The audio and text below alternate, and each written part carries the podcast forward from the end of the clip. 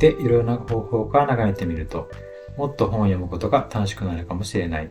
そんなことを模索していくポッドキャスト、あ、ピースオブ読書です。私は、えー、当ポッドキャストの発案者で MC を務めています。つもりそとと申します。普段仕事をしながら小説を書いて、書いたり、えー、ブログを書いたりしています。現在和歌山県に在住しています。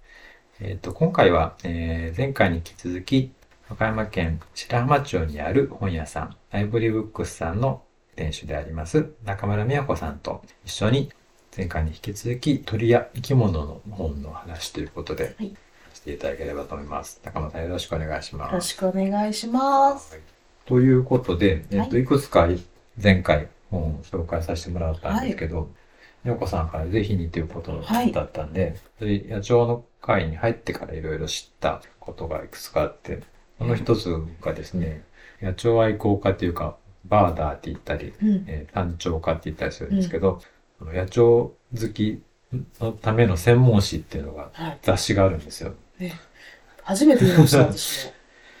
えっとね、月刊バーダーって言って。月刊ですよ。毎月出てるんですよね、これがね。文一総合出版っていうとこでして、はい、ここがね、その、生き物関係の図鑑とか、いっぱい出してる、はい、えー、出版社さんで、結構つながるというかすごいところなんですけど、ね、一般書で取引の雑誌ってこれしかないんですよ。そうなんですね。うんそうはだから日本の野野鳥の会っていうところに入ると会員に会報誌が送られてきたりするんですけど、その普通に書店で。ね書店で売ってるんでね。うん、ちょっとこれうちの店でもちょっと扱いたいなって思っちゃうくらい、なんかすごく内容が素敵だったんですけど。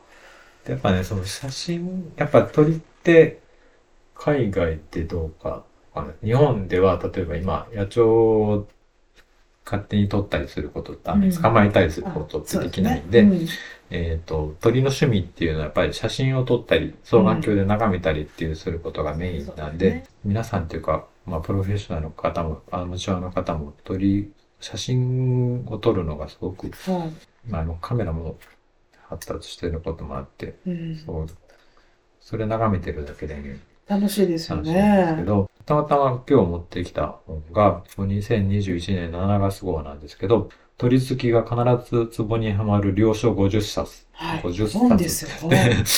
鳥の本を、鳥関係の本を紹介した。もうまさに今回のこの放送にうってつけですね。実はこう、中谷翔が持ってる本はい。私も、あ、これ前の店にあったなっていう本何個かありました。ね、そういえばですね、はい、これちょっと、生物部の長男が持ってるやつで、はい。鳥飼比喩さんっていう小説家の方の鳥犬の空飛ぶ事件簿っていう、こういうミステリー小説なんですけど、はい、この鳥飼さんっていうのはですね、実はミステリー作家なんですけど、奄美大島に住んでまして、奄美野鳥の NPO 法人奄美野鳥の会の会長でもあるっていう、はい、鳥のプロフェッショナルな方で、で、その知識を活かして、この本自体も、その大学の、えっ、ー、と、野鳥の研究をしてい。る学生たちが、はい、鳥とか野の日常の中で事件、事件というか、事件、うん、を解決していくみたいな話の本が載ってたりとか、はい、てますけど。ねえ。うん。芋虫の本とかね。芋虫ハンドブックはもう1巻から3巻まで出てるんですね。芋虫好きの方がもしこれを聞いていらっしゃったら、ぜひ、の文一出版社さんの芋虫ハンドブックを探してみてください。でまあいろんな鳥の探し方だったりとか、っていうのを毎月出てるっていうのは。すごいですね。その毎月、その、こんな本にできるくらいの内容が集められるっていう。私あの、鳥じゃないんですけど、はい、昔、あの、水産関係で仕事をしてて。あ、そうなんですね。そうなんです。で、水産関係の、あの、水産業界の人だったら知ってるっていう、なんか、雑誌があったんですよ。はい、それが、月刊養殖でした。ああ。養殖に関する。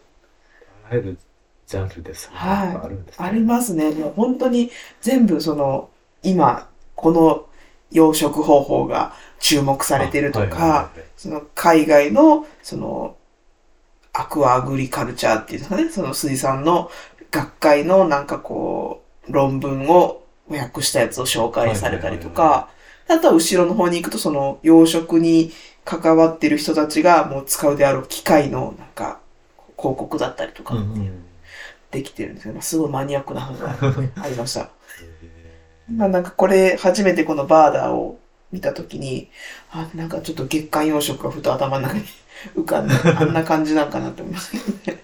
あるんですね、やっぱりね、こういう専門の本が。ーうんでもね意外とそのこう雑誌っていうかうん今どうなんでしょう雑誌ってどんでくらい読まれてるのかねねえ多分ところよりすごく減ってるのかもしれないですけど、うん、そうですね。だってもう最近はね、結構電子図書っていうか、雑誌、やっぱり毎月こう、家に置いといたら溜まっちゃって、で、なんか廃品回収とかで出しちゃうとかそういうのも多いんで、ね、むしろもうなんか本は普通に買うんだけど、雑誌はちょっとダウンロードして読んでるよっていう人も多いじゃないですか。うんうんうんまあ一応ねこのバーダンもえっ、と電子版があったりするんですけど、うん私あのせっかくなんでえっ、とアイボリはいー。さんではい。雑誌つながりですごい素敵だなと思ったのが、はい。サウンターマガジンそうですね。サウンターマガジン。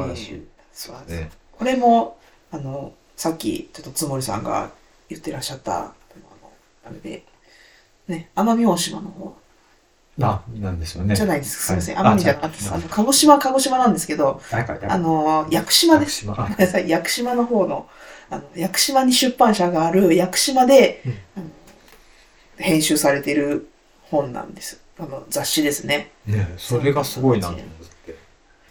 どこでも本作れるんだなっていうのをなんか思ったり。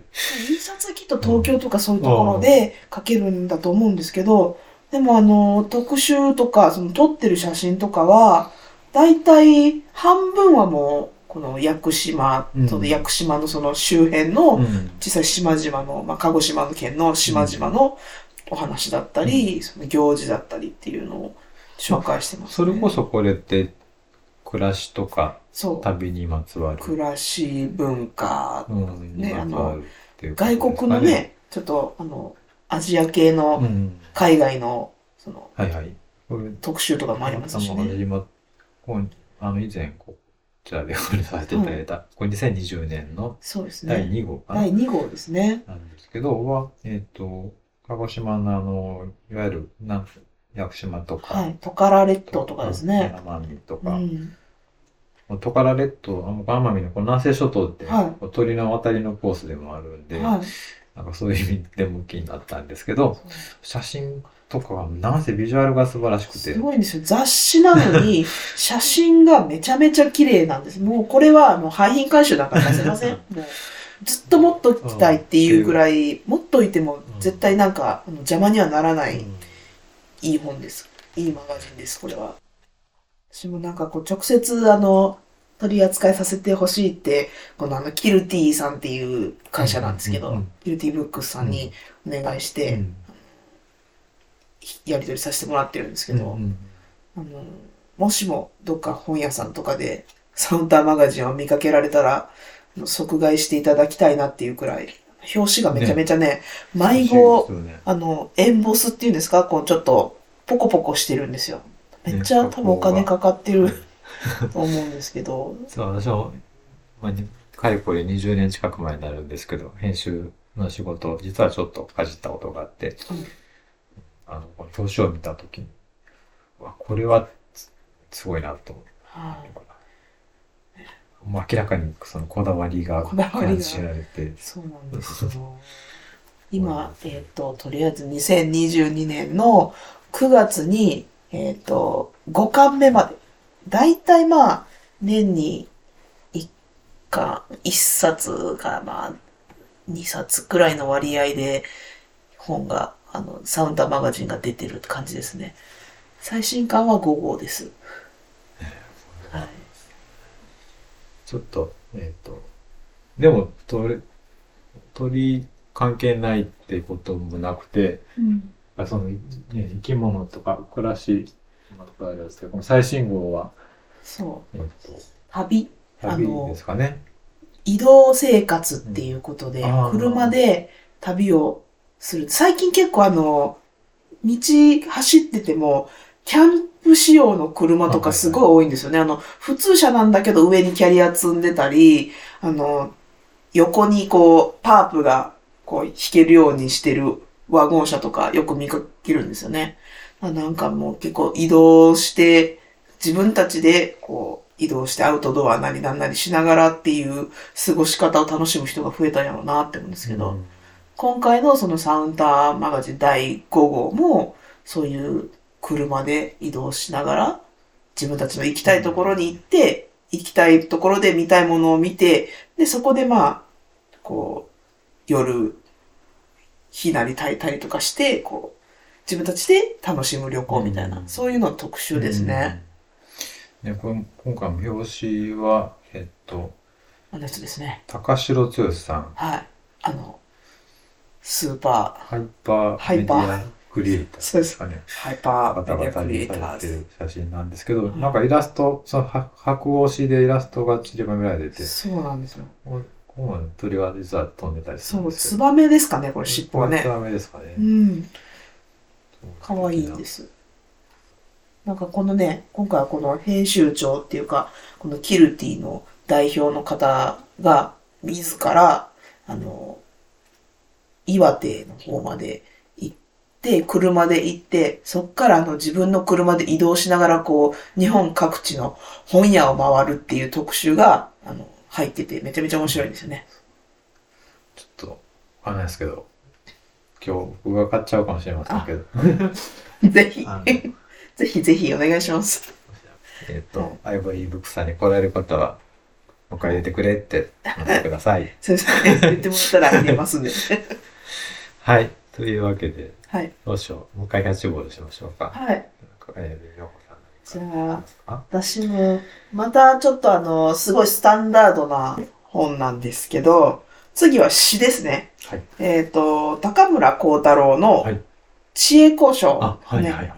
まあ、あの、知恵子って奥さんなんですけど、奥さんちょっと途中から、あの、ちょっと統合失調症っていうか、ちょっと、ね、あの、入院して精神を患ってしまって入院してしまうんですけど、その千恵子さんと出会ってから千恵子さんとのその生活、で、千恵子さんが病気で入院して、で、まあ、い最後亡くなっちゃうんですけど、それを、まあ、ずっとなんかこう、詩にしてるんですよもう私これ何回読んだかなっていうぐらい、これもめちゃめちゃ読みまくってるんですけど、この中で、まあ、あの、鳥が出てきた、結構鳥がね、はい出てく。るところがあって、これもちょっと読み直して、あ、これ使えるなと思って、昨日ちょっと、なんですけど。うん。さん何回も読む派ですか？私ね、そうなんですよ。あの、本は、結構あの、ツイッターとか見てたら、あの、その、読む読量アカウントみたいな感じの人で、今月何百、何十冊読みましたよっていうのを出す人いるんですけど、私はそっち派じゃないんですよね。はいはい。何回読むかなんですよね。あーあどんだけ何回でも読み返せる本に出会うかっていうのが私の中では楽しみですね。本ってでもそう、そうですよねっていうか、なんかこう、自分で時間、は読む速さとかもそうですけど、うんするもんなんで、なかなかそのまとまってぐわーってか、はい次、はい次って私読めなくって。だからもう本当に好きな本を毎回、あの、少しずつだけど何回も読み返して、あ、ここやっぱりいいわっていうのを再確認したい派なんですよ。ああ。の食べ物で言ったらもうめっちゃいろんなもんを、美味しいものを少しずつガーっていろんなもん食べたいっていうよりは、もう、ここの天津飯好きやから、あ、うん毎回行くたびにもう天津飯しか頼めよまっていう感じですね。はい。実家帰っても実家の近所の中華、龍宝っていうところなんですけど、龍宝はいつも天津飯しか食べれないんです、私。他のも食べたいんですけど、ああ、でもわかるな。他うんのもめっちゃ美味しそうやねんけど、やっぱり、ここ行ったらこれだろみたいな。もう、安定の、安定の天津飯の美味しさからはちょっと私は冒険できないです。では、千秋としての話。踊りましょうか。はい、そうですね。ごめんなさい。もうすぐ脱線するんでごめんなさい。あとね、あのー私が好きなところです。この鳥が出てくる一場面なんですけども、まああの、ち、千鳥と遊ぶ千恵子っていうところがあるんですよ。まあこれも本当にあの、千恵子さんが精神病んでしまって、で、そこからちょっと入院しているところに、まああの、高村光太郎が行って、まあ一緒に散歩とかするんですけど、うん多分その療養所のところに、近くに松林があって、こう海かなんかあるんですね。うんで、そこに、まああの、いつも散歩で二人で行ってたんだと思うんですけど、うんそこであの、千恵子が、九十九里浜ですね。九十九里浜の砂浜でうん、ちっちゃな千鳥がいっぱい、こう、千恵子のそばに集まってきて、で、千恵子さんは、その鳥たちに、こう、自分で拾った小さなその貝を、こう、あげるっていう。で、そこでこう、千鳥がね、チーチーチーチーってこう、千恵子の名前を呼んでいるっていうそこがすごく好きなんですよ。なんかもう、あの、群れ立つ千鳥が千恵子を呼ぶ。チーチーチーチーチー。人間商売さらりとやめて、もう天然の向こうへ行ってしまった千恵子の後ろ姿がポツンと見える。二丁も離れた暴風林の夕日の中で、松の花粉を浴びながら、私はいつまでも立ち尽くすっていうね。あ、そっか、千恵子さんだから、その、千鳥のそうチーチーっていうのがチーっていうのがね、あの、まるで自分の奥さんを呼んでいるようだと。んんん結構ね、あの、出てくるんです。この千鳥、千鳥の話だったり、あと、フクロウも出てきますね。うんうん。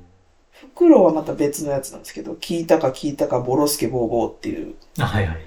ボロスケボーボーって鳴くのが一体どのフクロウなのか私は分からなくて、今度、ちょっとつもりさんに聞こうかなって思ってたんですけど、ス何ですかね方法はフクロウじゃないかな。フクロウ？もうフクロウですか？うん。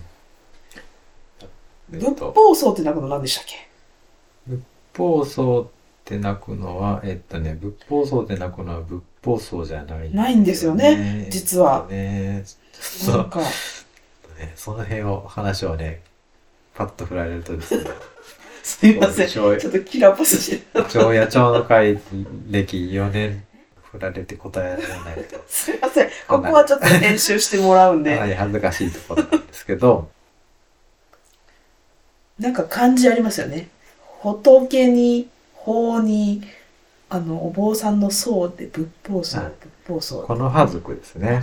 この葉族っていうことは、あれですね。あの、フクロウですね。うん、袋、ちうんっちゃい袋、20センチぐらい。かわいいですね。が、えー繁殖期にうん。仏教公と三音でなき仏法僧と聞きなさら、うんなあーなされると。えーと、と、ごろ、ごろすけ、ごろすけ方法とか、ごろすけ方法とかよく言われるんですけど、はい。言われるのが、あの、袋。もう本当のフクロウなんですね。袋科の袋っていう。じゃあもうこの、孝太郎の、岡村孝太郎のこの、フクロウの族っていうのに出てくる、うん。聞いたか聞いたかボロスケボーボーっていうのは、フクロウなん袋ですね。ですね。袋はね、えっと、よく、あの、神社とかの、はい。神社とかお寺とかの大きな、えっと、ご神木みたいなはところに、えー巣を作ったりしい。うて、ーうんん。なんか、いたり今も聞こえたんですけど、ううんちの家の裏に林があるんですけど、うんうんうんそこにもどうやら夜にいるみたいですね。ああ、そうです昨日、ね。ほーって聞こえました。あ、いるなと思って。その、こっちに、もともと奈良だったんですけど、うんうんうん奈良に行った時は、そんななんか近くに、あんまり、こうフクロウっていなかったので、フクロウなんかはもう、そんなに、こんなところにはいないって思ってたんですけど、こっちに引っ越してきてからは、なんか夜中になんかやたらほうって鳴く鳥とかなんかいるなって思ったら、うんあれはフクロウだって言われて。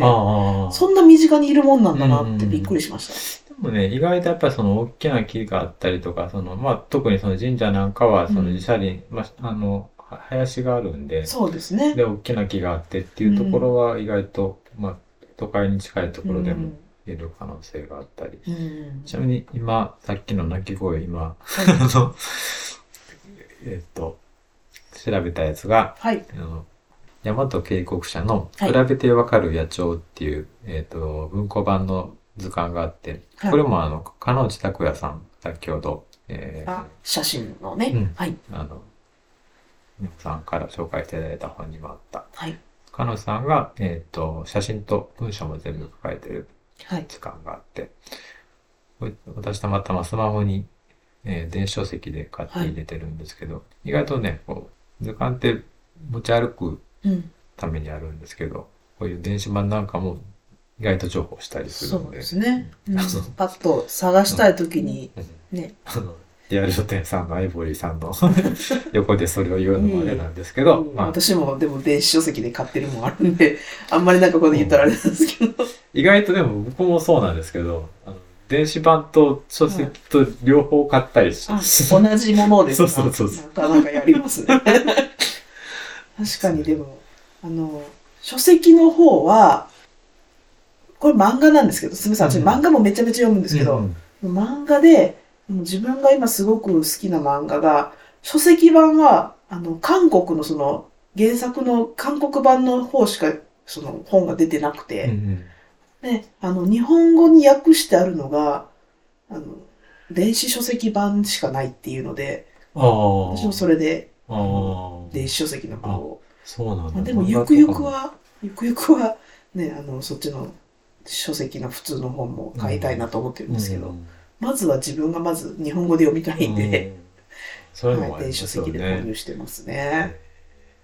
漫画といえば、私あの、父親の影響ですごく手塚治虫の漫画が好きで、はいちょっと今回今日持ってこなかったな、はいあの、鳥の人って書いて、超人超人体系。はい。あれ私、うん家で今読んでて。あ、僕、それね、ちょうど僕読みたいなと思ってそうなんですか？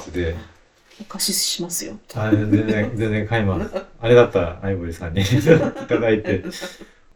超人体系ね、私あの、結構昔から、もう物心ついた時から、あの、手塚治虫の漫画、すごい、まあ、父の影響で読んでて、はい。気がついたらずっとドロロの馬をずっと描いてたんですよ。絵が好きで。多分今でもなんか馬描けって言われたらもう手塚治虫の馬しか描けないんですよ。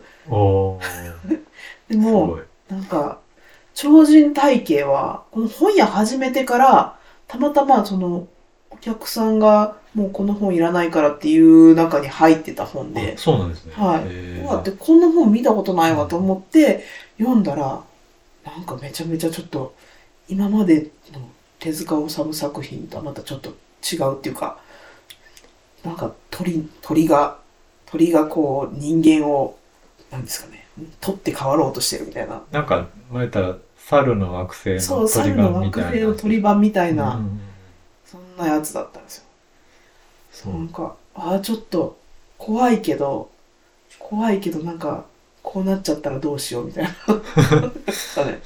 そう、それを、こう、私も実は、その、一応、なんていうか、野鳥文学愛好家と、あの、勝手に名乗ってる意味で、そこ外せないなと思って、はいこう読みたいなと思ってる。はい。超人体系。あとあの、諸星大二郎さはい、んの、はい、はい、はい。あの、鹿鳥類図鑑だったかな。ああの、鹿魚類図鑑とあ、はい、に2本立てなんですけど、はい。それぞれその、魚に関する、水に関する、水の生き物に関する、なんかちょっと漫画と、あと鳥に関する漫画をそれぞれこうまとめた短編の漫画集なんですけど、はいはい最近買いまして、それもすごく面白いんですよ。ちょっとやっぱり諸星大二郎さんなんで、あの、妖怪チックなんですよ。ああ、はい、はい、はい。大体なんかハーピーとか出てきますけど。ああ、はいいいですね。最近実は私も、こっち、なんか話が飛び飛びですけど、えーっと、もうアイボリーブックさんで古本で買わせていただいたのが、はい。ありがとうございますなんだったっけ？妖精の本。えっとですね、はいケルト妖精物語っていう、はい。えー、ウィリアム・バトラー・イエーツってこういうアルランドのはい。国民的詩人の人ですけど、うんが、えっ、と、日本で言ったら何ですかね、あの、柳田国夫のはい。遠の物語か、はい。あれは民間伝承を集めたんですけど、そうですねそのアイルランドのその妖精のお話をこう、うんこれはイエーツ、イエーツがまあ編著っていう形でいろんな人が集めたね集めた話を持ってるんですけど、話の中でね。うんなんか、と私もなんか、もともと小学校の時とかにテレビゲームの影響で、妖精とかそういうのが好きになったんですけど、なんかこう日本で言われ、書かれてたり表現されてる妖精よりも、だいぶなんかあれですよね。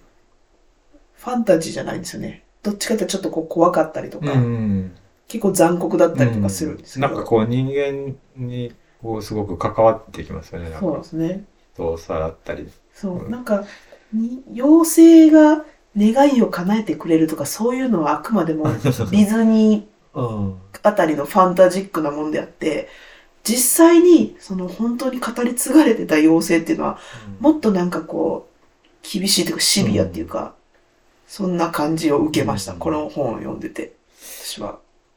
うんなんかこうやっぱね、その、一番最初に僕が今日お話しした大坂さんの、はい。えっ、と、人間以外のものについてのことをもっと書こうよっていう話じゃないんですけど、はい。まあ、妖精とかっていうのは、なんだ僕がこの本を読むまでのイメージでは、やっぱね、この人間のこう、今のあり方っていうのを説明するっていうか、そのために生み出した、まあ、神話だったりだったりするのかなと思ってたんですけど、でどっちかっていうと、こう、やっぱりその自然そのものを、こう、表現するのに妖精っていう形をとってるっていうか、うん。なんかそんな感じがしたっていうか、わかんないですけど、アイルランドとかも行っはい。てみたいですけど、行ったことないんですけど、ね。なんか、まあ、実際にやっぱその風景の中にいると、本当にいるんだろうなっていう感じが多分するんだろうなっていうのをすごい感じましたね。で、うん、でこういうの読んでるとなんか、うん映画好きなんですけど、はあの、あれ、ロード・オブ・ザ・リングって見たことなかったんですけど、い。めっちゃ長いですよね。うん、なんか3日くらいかけて頑張って見て、うんでも、最初の方のストーリーが本当に、ちょっと最後の方になってくると忘れてしまうっていう。で、なんかすごい急に見たくなって、はいつい最近見て、今更言うのもなんですけど、めちゃくちゃ面白かったです。面白かったです。今なんかね、プライムで、アマゾンプライムなんかそういえで、ばありますね。CM してました新しいシリーズね。が、なんかドラマになってて、うん出て。でこれもね、なんかその、この妖精物語にも、なんかその、あれも、でも、ロード・オブ・ザ・リングもそうなんですけど、はい。ちゃんと生き物としての鳥が、これ、でもいいですよね、もう10年くらい。そうですね。最後になんかこう、わしが出てきて、はい作っはい主人公のあの、はい。えっ、と、何でしたっけあのホ、ビットのあのホビットの男の子ですね。あのイライ、イライジャウッドですよね。イライジャウっていうんですね。あの、ははい。い。フロドね、フロド・バギンズですはいね。はい。が、えっ、と、最後、わし、好きなわしに作ってもらうっていうのが出てました。あ、鳥だなと思って。意外といろんなところにはい。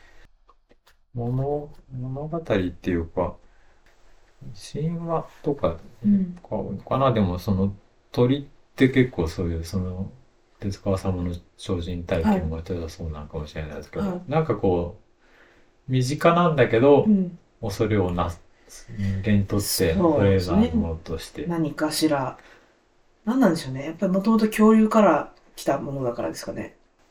足とか見てたら、本当に恐竜だなって思う時ありますね。インコとか。野鳥のバンディングって言って、はい。あの、えっ、と、調査があるんですけど、足輪って言って、はいリングをつけて、うんその個体認識をして、はい。えっ、と、生態を調べたり、なんていうかな、鳥、その鳥が、もう一回、例えば同じ鳥がもう一回かかったら、えっ、と、何年ぐらい生きてるかとか、うん。えっ、と、どういう、別の場所でかかったらどういうルートを通ってるのかっていうのを、まあ、調べたりするのに使うんですけど、あのー猛禽類ですね。ワシとかタカとかになってくると、まあ、うんフクロウとかもそうですけど、爪がすごいんで、うん。一回その現場に見に行かせていただいたことあるんですけど、はい。すごい変わ手袋を、あ手、うん。あ。ねえっとね、ファンさせてもらったのは、はい。あの、えっと、レスキュー隊が使うはい。顔手袋。手袋みたいなやつがあって、それを、あの、いただいて使ってるんだっていうことをあ言ってました。あ。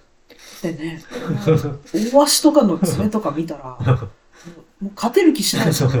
わっしーって掴まれたらもう、もう多分大怪我だろうなって。あの、家に、あの、鶏を飼ってるんですけど、あ、そうなんですね。はい。あの、ウコッケイっていう白いやつなんですけど、2羽飼ってるんですよ。だね、あの、ご飯とか私があげてるんですけども、やっぱり怖いですね、つつかれるの。だ足とかも、こう、餌もらいに来た時に見るんですけど、そこだけ見てたら、本当になんかルーズソックスみたいな、こう毛がふわーって生えてるんですけど、その下にすっごい鋭い爪があって、あ、もう蹴られたら多分 行くなって。実際なんか鶏強いやつとかになったら蹴ってくるんですね、あれね。ああ、シャモとかはいはいはい。シャモじゃなくてよかったって思いましたけど。うんさっきの映画の話から発生するんですけど、はい私の大好きな映画がありまして、ゴブリンが出てくる映画で、はい。ラビリンスっていう映画が昔あったんですよ。はい。あ、の見たことないか。見たことないですかね、はい。あの、ジェニファー・コネリーと、えっ、と、デビッド・ボーイあ、デビッド・ボーイ。が主演をしてた映画で、はい1980年代だったんですけど、はいはい。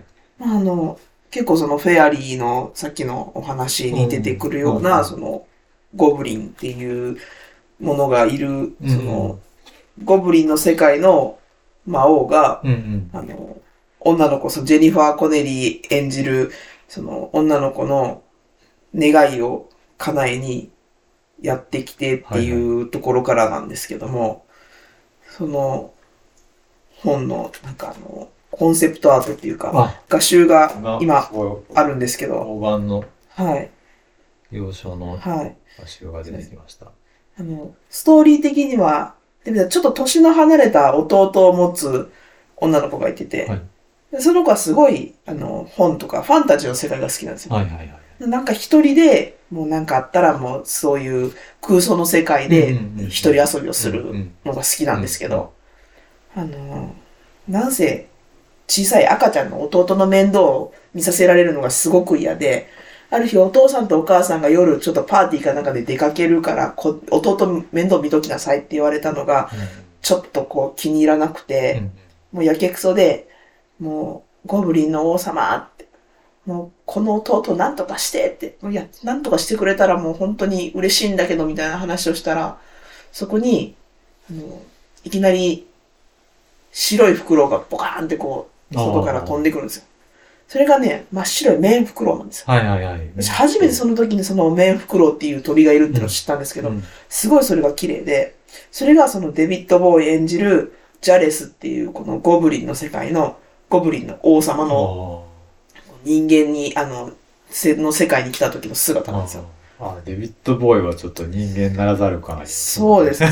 実際めっちゃ人間っぽくなくてめちゃめちゃかっこよかったんですけど。で、まあ、その弟を隠してしまうんですよ。はいはいはい。で、隠された弟のことを、やっぱりちょっとさすがに言ってはみたものの本気じゃなかったっていうので、そのお姉ちゃんの、このセアラって言うんですけど、セアラがそのゴブリンの王様に返してほしいって言うんですけど、もう俺の城に行ってて、なんか、何時間以内に助けれなかったら、もううちの城でゴブリンとして弟は暮らすからね、みたいな。で、セアラはそんなことさせないって言って、そのゴブリンの世界に行って、あのーゴブリンの王宮がこう真ん中にある迷路があるんですよ。めちゃめちゃでっかい。はいはい。その迷路の中を、一生懸命探してラビリンスか。そう、ラビリンスの中を一生懸命こう旅して、なんとかその途中でこう、仲間たちと出会って、その仲間も結構あのクリーチャーっぽいんですけど、うん。ホビットみたいな、ホビットのおっさんと、うんあとなんかこう、大きな巨人みたいな怪物と、で、ちょっとなんかこう、可愛い狐みたいな生き物と。はい。で、そうやって仲間をいろいろ引き連れて、仲間との友情を育みながら、このラビリンスのお城に弟を取り返しに行くっていう話なんですけど。それがこれがその合集なんですけど、まあ、すごい綺麗なんですよ。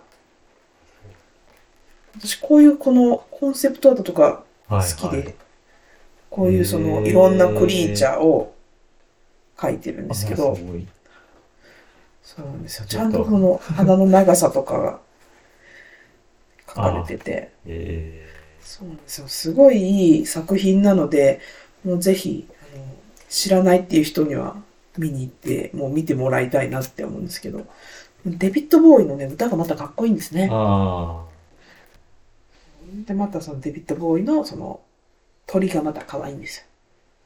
白いメンフクロウ。ああ、はいはい。ね、フクロウ大好きですね。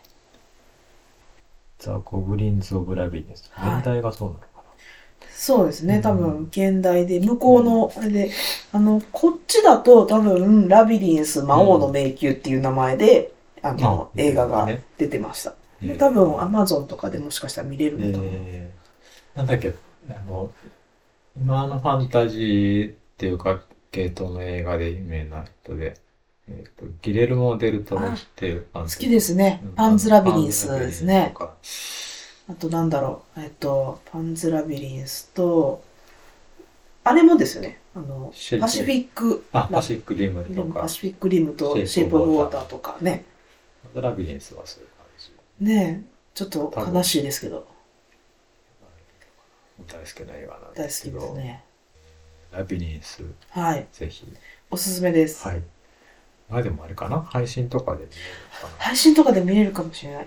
私、あの、昔の、その1980年代に、うん多分、金曜ロードショーかなんかでやってたやつを、父親がダビ、あの、録画しててくれてたやつをずっと VHS 持ってて、あで、あの、ちょっとあるタイミングでそれを CD に焼いてもらったんですよ。その業者さんに DVD に焼いてもらって、で、今もそれを宝物にしてるんですけど、えーその後そのブルーレイ版も買ったんですけど、はいはい。ちょっとやっぱ声優が変わってまして、あ当時の声優じゃないんですよ。やっぱり今撮り直してるから全部声優が違ってて、ちょっとそこが残念なんですけど。誰だったらちょっとあります。そう、なんかね、やっぱ変わっちゃってるんですね。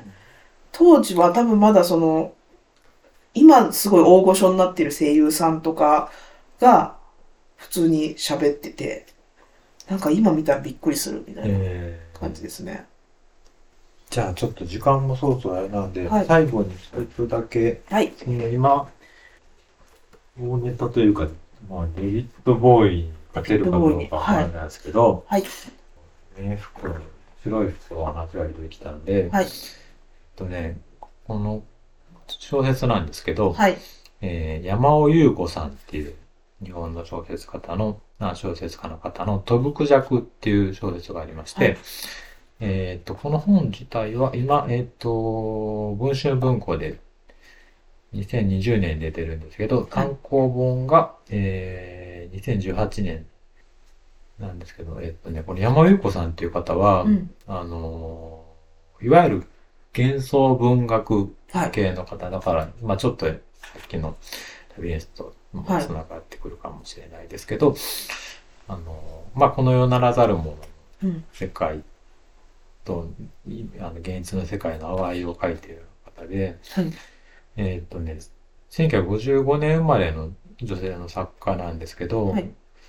二十歳ぐらいでかなあの、デビューされてるんですけど、しばらく、あの、ご結婚とかされてかな？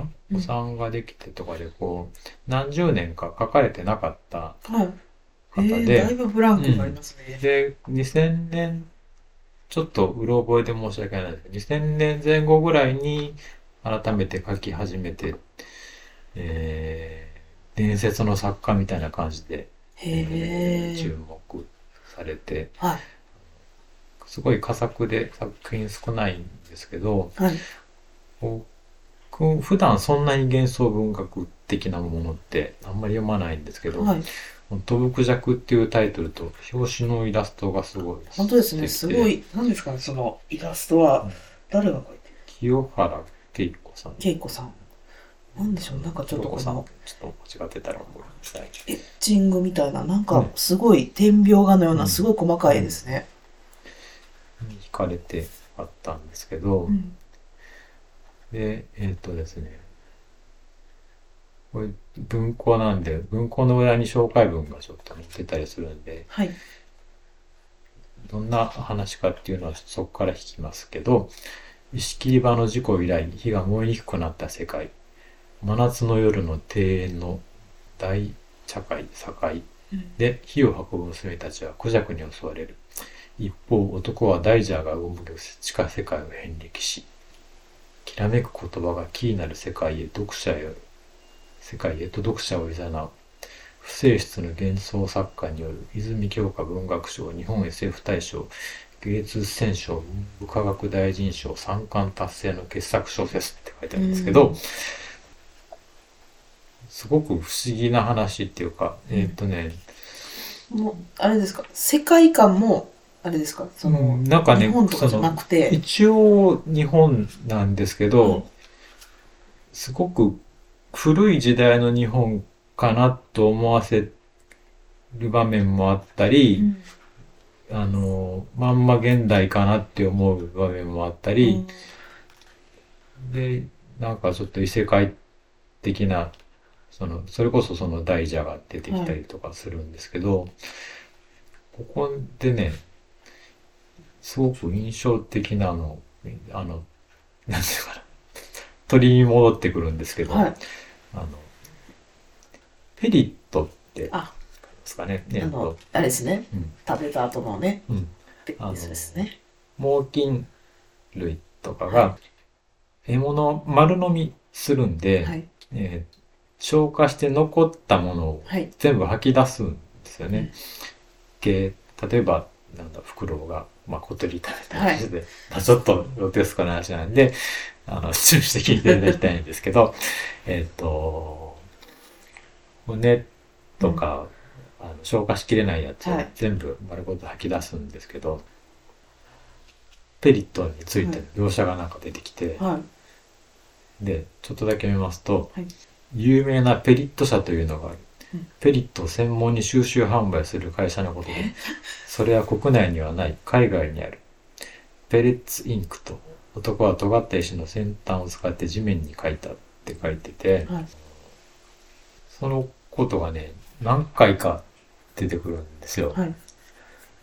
で、あの、実在するっていうことをこう、はい。あの、作者の山尾優子さん、あの、えっ、と、自作を解説した、うんえっ、と、文章が、えー出版社の確かサイトにも出てるんですけど、はい。ペリット社っていうのがある、本当にあるんですっていう話をしてて、幻想文学なんですけど、はい。あの、そこは、あの、マジ、マジっていうか、はい。本当なんだっていうことを強調されてて、で、調べてそう、で、調べてみたんですけど、はい。あるんですよ。本当にその、鳥の吐いたものを扱ってるんですか？そうなんです。えっとですね、え？と、あ私、ベリッツインクって書いてますね。ベリンハムに実在します。アメリカのワシントン州ってあの、えっと、シアトルとか、はい。あっちの、えっと、西海岸の上の方の、はい。なんかベリンハムっていう、なんか小さな町だと思うんですけど、はいそこに、えーペレッツインクっていうのがあって、はいえっ、と、その、さっきの、えー、デビッド・ボーイの映画はいじゃないですか、メンフク、メンフクロウはい。が結構メインなのかな？はい。の、えっ、と、本物のペリットとか、はい。えっ、と、なんで、その食べたもん丸ごと出すはい。っていうのが結構、だから、その、なんていうかな、学そういう生物学の学習用とかに結構貴重で、へーあの、骨が、は丸々揃ってるとかっていうので、あの、その学習材料として使ったり、研究材料として使ったりするらしくって、うん、その本物のペリットとか、そのレプリカとか、い。はうん、なんかそういうものを扱ってるい。会社へで、え。なんか、何が商売になるかわからないもんですね。うんで、ちょっとそのページを見て私、一回目思ったんですけど、はいその、あのー、ペレッツインクの、その、えーホームページのうん。About Us って、私たちについてっていうところに、書いてあって、えーっと、ちょっと私が拙いに、あの、英語力で訳したんですけど、はい。私はほとんど生涯を通じて猛禽類に関心を持ち続けて、彼らの研究と保護に人生を捧げてきましたって、うん。そのペレット社のオーナーがはい。書いてて、はい。も うあの 本当に、本当本当に本当なんだと思ったっていう。そういう需要があるんだっていうことに、今日初めて知りました。ね、その小説僕も本好きで見続けてて、うんで、まあたまたま鳥が好きになって読んでて、本も好きで鳥も好きじゃなかったら、うんこの山尾優子さんの本多分手にすることなかったと思う。まあはいタイトルも飛ぶクジャクっていうタイトルなはいの、それも気になったんですけど、そういうあれがなければ、そのペレッツインクなんていう会社がねそうですね。知ることも存なかったね。在することも知る由もなかったんで、あの、なんていうの、読書の醍醐味はい。一つかなとそうですね。いうふうに思ったりしていろんなことを知ることができますよね。でまとめっていうわけじゃないんですけど。なことを思ったりしました。ははいというわけで、はいえっ、と、2回にわたって、えっ、と、えー岡山県白浜町にあります、えー本屋さん、うんアイブリーブックスさん、えー店主の中村美子さんにお付き合いいただいて、ありがとうございまえー話をさせていただきました。はい。えっ、と、中村さん、もしはい。これに懲りずに、はいあの、あの、全然まだ話してない。そうですね。また、あうんの、やったら、さあ、めっね、ちゃ、あの、本めっちゃ本ありますもんね。めっちゃあるんですよ。よ。つもりさんのもう本が、多分あとね、5回くらいはね、で、あの、話ができるくらいの量の本があるんで。うんとか、アイボリーウッコさんにも素敵な本がいっぱいあって、こう今、あの、目に入るところにもですね、鶏肉以上、鶏学未満っていう、はいえー高見和人、はい。和人さん、和人さん、和カ人ズさんですかね。えっ、と、鳥類学者の、はい。めちゃめちゃ面白いんです。あの、なんていうかな、面白い本ですよね面。白いですね。あの、鳥好きじゃなくても、楽しめると思います。なんか、文章が面白いですよね。そうなんですよ報復絶倒ですよね。報復絶倒ですね。まさか鳥の話から急に、そんな北斗の剣の話に飛んでくるなんて誰も思わないところからのすごい引き出しが、すごいですね。とか、えっ、と、366インチの誕生鳥辞典っていう、はいあの、自分の誕生日の鳥っていうか、はい。ちゃんとウルー月の29日の人もありますんで。いう、まあ、図鑑辞典ですとか、あとね、私もこちらで買わせていただいたやつ、あの、初めて知ってすごく面白かったのが、秋山由子さんっていうはい。漫画家の方の虫けら帳っていう、そうです。虫け虫けら様。虫けら様はい。ですね。あと、はい昆虫家業っていう本があるんはい。ですけどこ、ちらも続きっていうか、うん秋山愛子さんの。あの虫たちの暮らしが、そう。これもちょっと、ちょっとファンタジーですね。異世界的な感じで、でもなんかその、すごく、あの、本当にこんな風に暮らしてんのかなって思うぐらいの、そう、ちょっと虫のことが好きになります。私あの、虫めっちゃ嫌いだったんですけど、虫けら様読んでから、うんちょっと認識が改まりまして。ねはい。もうその、子供とそういう鳥見たり、その、観察会にまでこう、ね、子供の頃虫とかと住んでたのを忘れて、もう、うんもう、虫とあの、コオロギとかも触るのも 嫌だったんですけど、なんか全然最近平気になってきて、そうなんですよ。ぜひね、まあ、あの、虫苦手だなって思う方は、そうあえて読んでみることをお勧めします。変わるんで。本の世界が、本当か、本当変わると思うんですよ。はいそんな本、ちょっと偏ったところを紹介しましたけど、そんな素敵な本が、はい。えー並んでるアイボリーブックさんはい。の中で、あ私の本もちょっと置いていただいたりはい。もしてるんですけど、えーとぜひ一度、えー岡山、えー南紀白浜、南紀白浜はね、えっ、と、いろんな観光、そうですね。ね、あの、から、う。うんん、海山、川といろいろあるんですけども、し白原浜で遊んだ後に、ちょっと時間潰ししようかなって思った時に、空いてたら、ぜひ覗いてみてもらえたらねいいなって思います。あの、建物もね、すごい素敵なとこで、そうですね。まさかこの中に本屋があるなんて誰も思わないだろうなっていうようなところに立ってます。ちょっとまた、そのから辺も、はい。話できたらと思うんですけど、はい。また、機会がありましたら、ありがとうございます。また。はい。というわけで、えっ、と、長々と、えーお付き合いくださって聞いてくださった皆さんありがとうございました。えっ、と、えー次回、えっ、と、もしかしたらまた中村美子さんとお話しさせていただくこともあるかと思いますけれども、えっ、と、この、えー、Our Piece of 読書っていうポッドキャストを、まあ、これからも、えっ、と、いろんな形で本の楽しみ方を紹介できたらと思いますので、今後ともよろしくお願いします。ではまた、えー次回お会いしましょう。今日はどうもありがとうございました。ありがとうございました。ます失礼します